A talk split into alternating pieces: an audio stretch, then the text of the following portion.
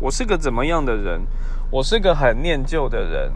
我留下了很多的，不管是实体的信件，或者是说非实体的，比如说是即时通、MSN，它的对话记录，甚至包含一些 email，我都会留着。因为我时不时的，我会在某些时刻回头去看当时我聊了什么，或当时谁寄给我什么信，我那时候的心情是什么。